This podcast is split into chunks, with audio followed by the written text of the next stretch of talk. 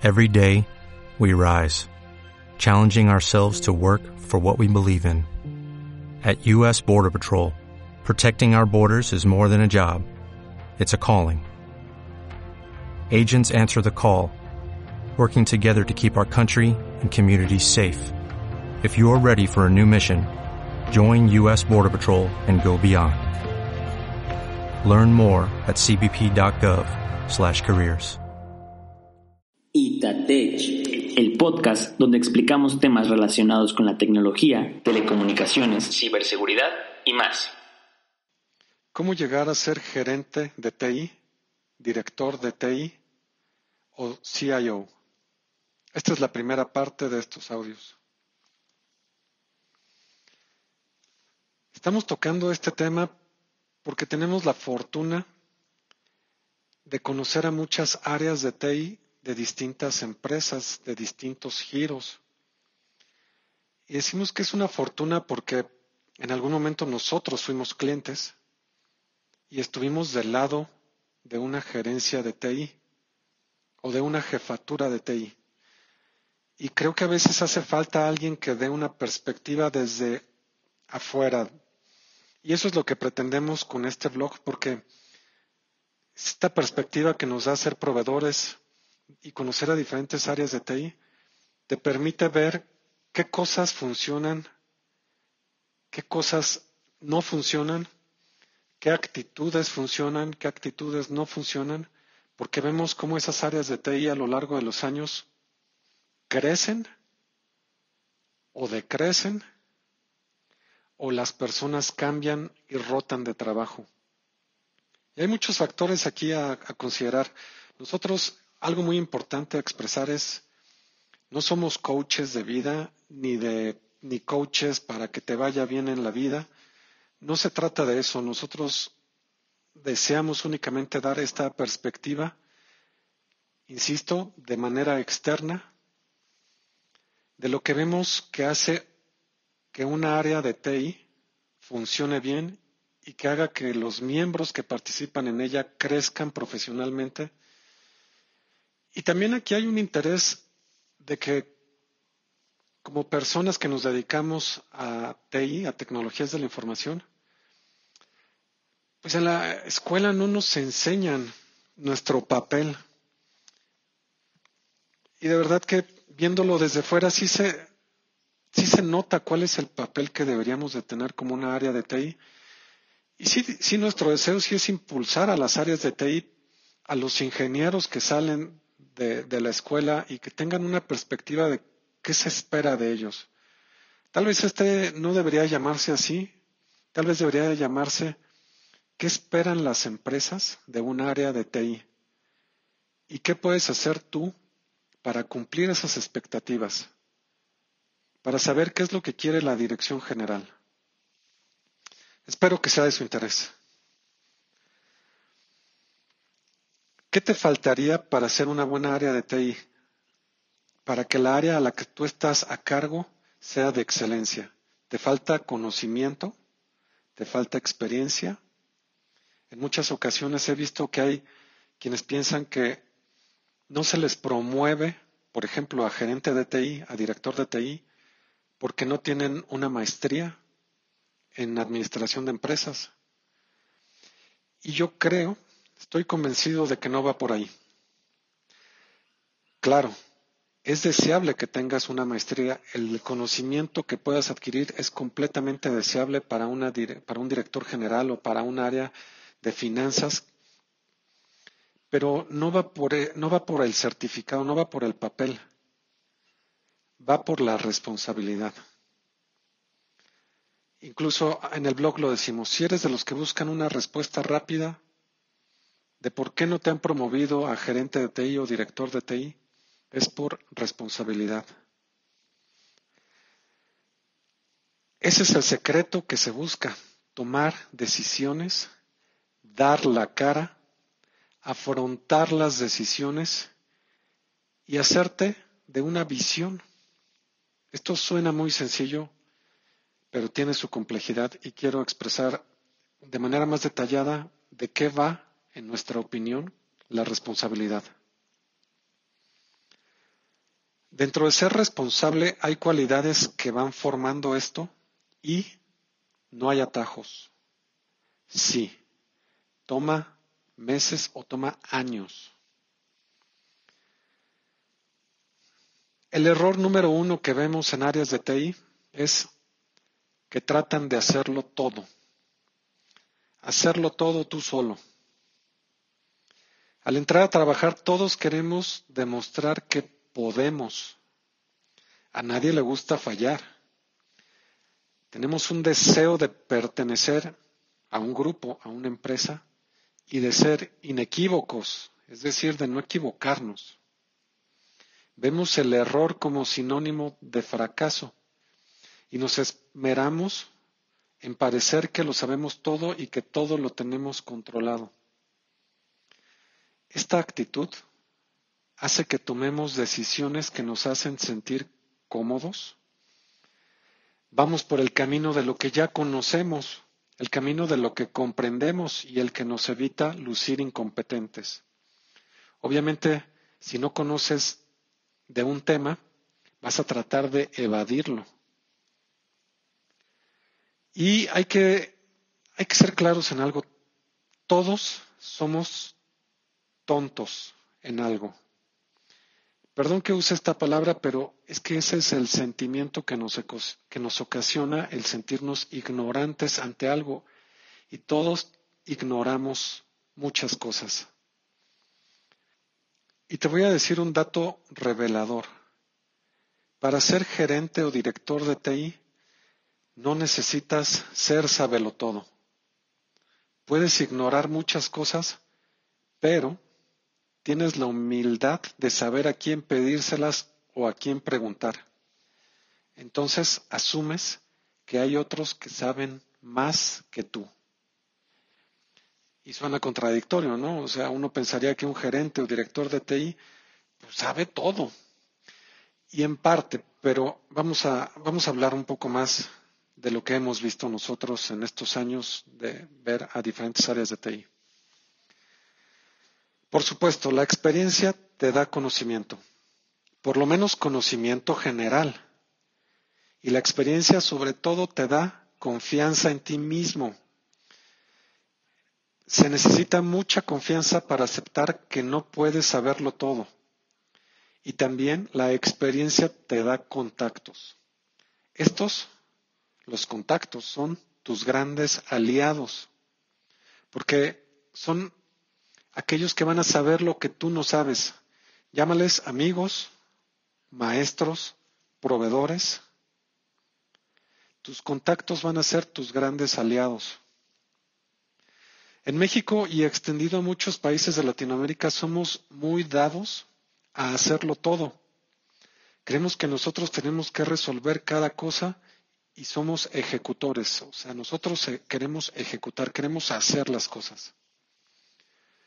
Como dije antes, un gerente y sobre todo un director dejan de ejecutar y lo que hacen es permitir que otros ejecuten.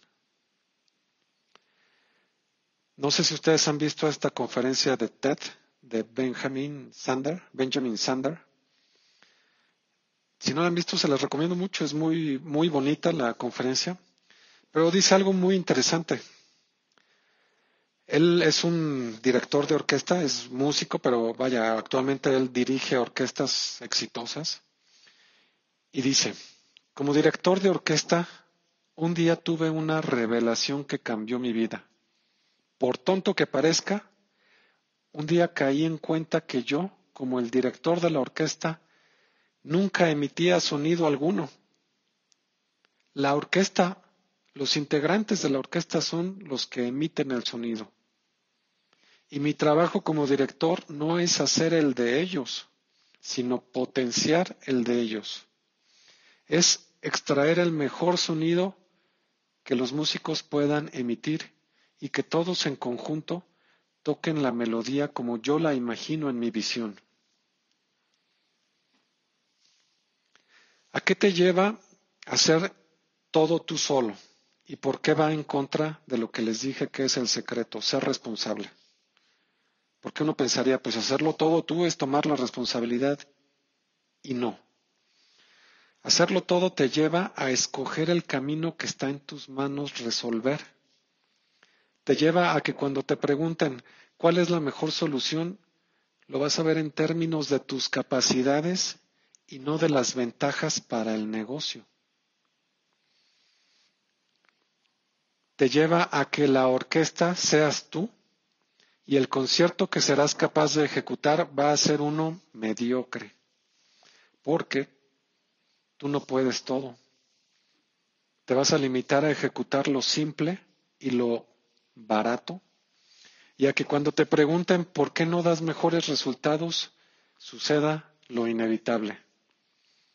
Vas a evadir tu responsabilidad con pretextos como es de que no tengo presupuesto es de que nunca me autorizan nada, es de que siempre me pidieron lo más barato, y es de que les he ahorrado, y añade todos los pretextos, porque no lo vas a lograr todo tú solo. Y ahí es donde falla la responsabilidad.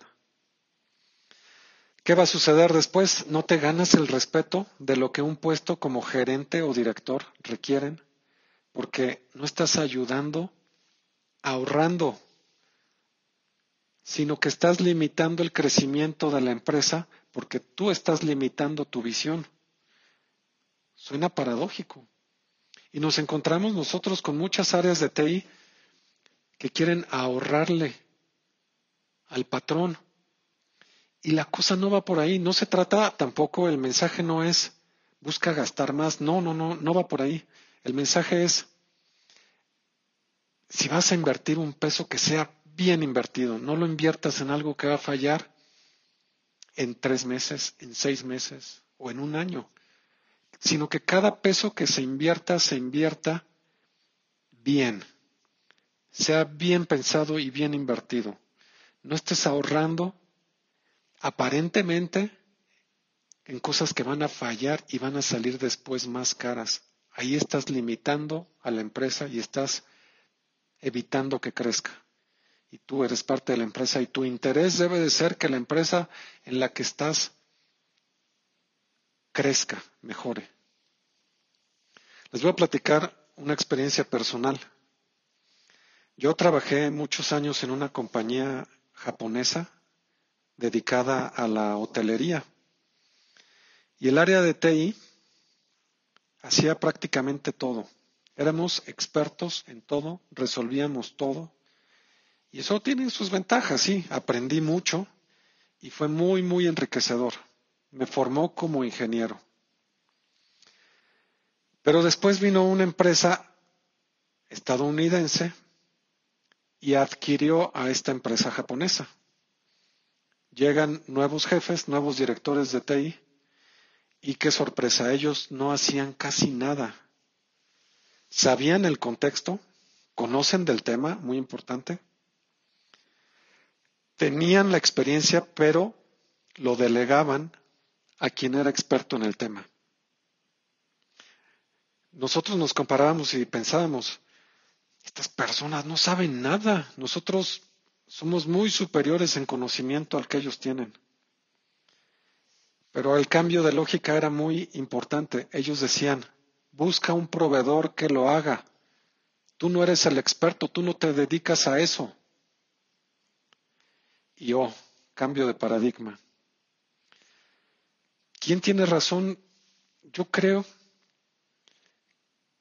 yo creo que la razón está en función del negocio.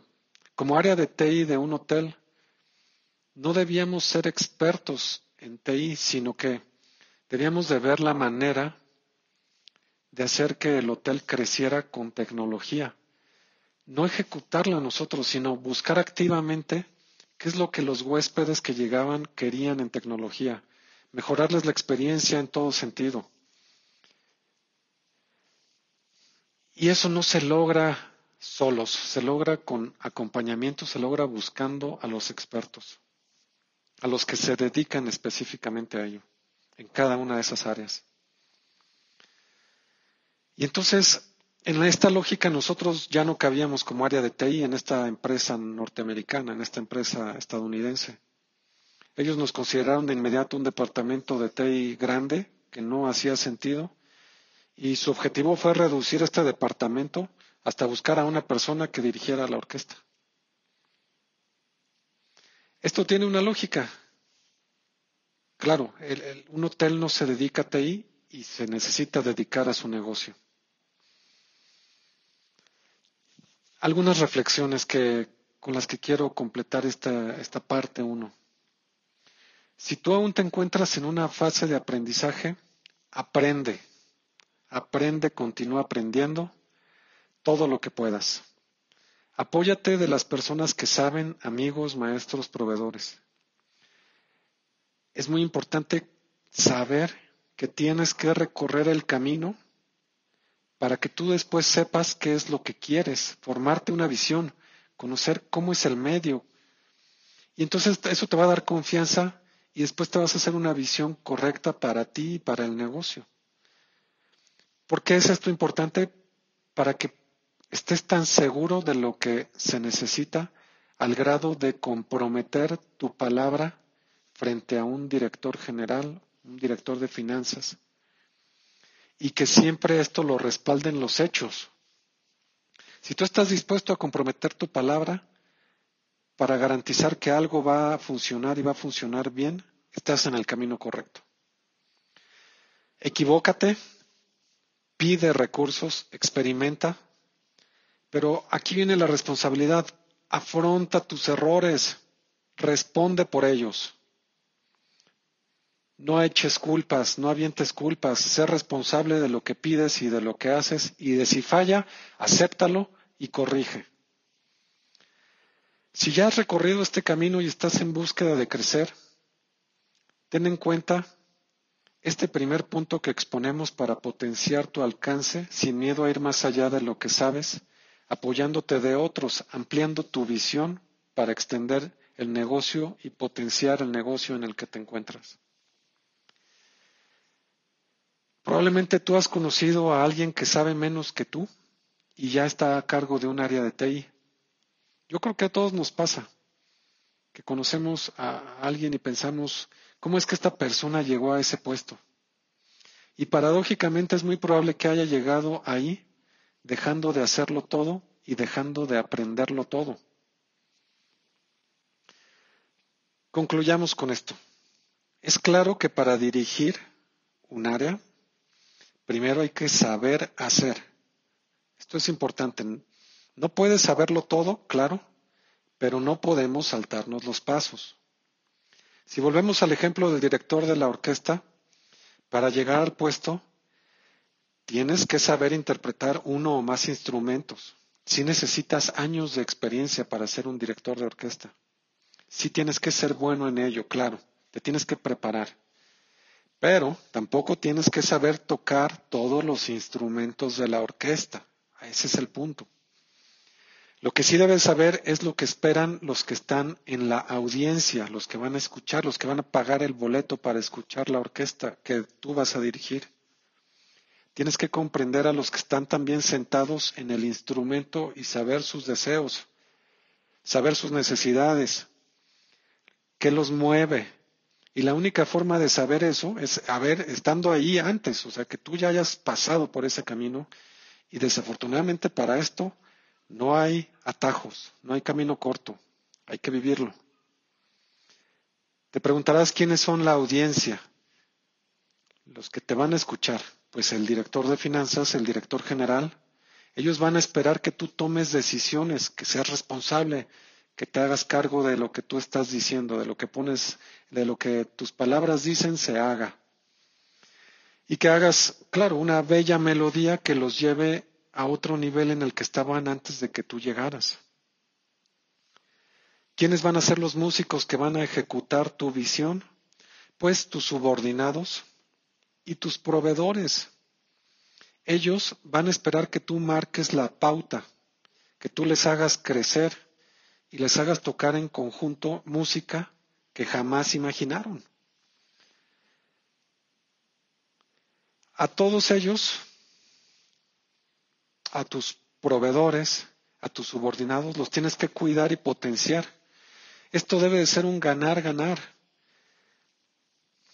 Tu responsabilidad es que las cosas mejoren, que las personas que estén a tu cargo crezcan, porque en la medida que ellos crezcan, tú vas a crecer, que tus proveedores también crezcan, que haya una relación de confianza, porque en la medida que ellos crezcan, ellos van a dar más también para que tú crezcas, no te van a fallar, se van a comprometer con tu causa.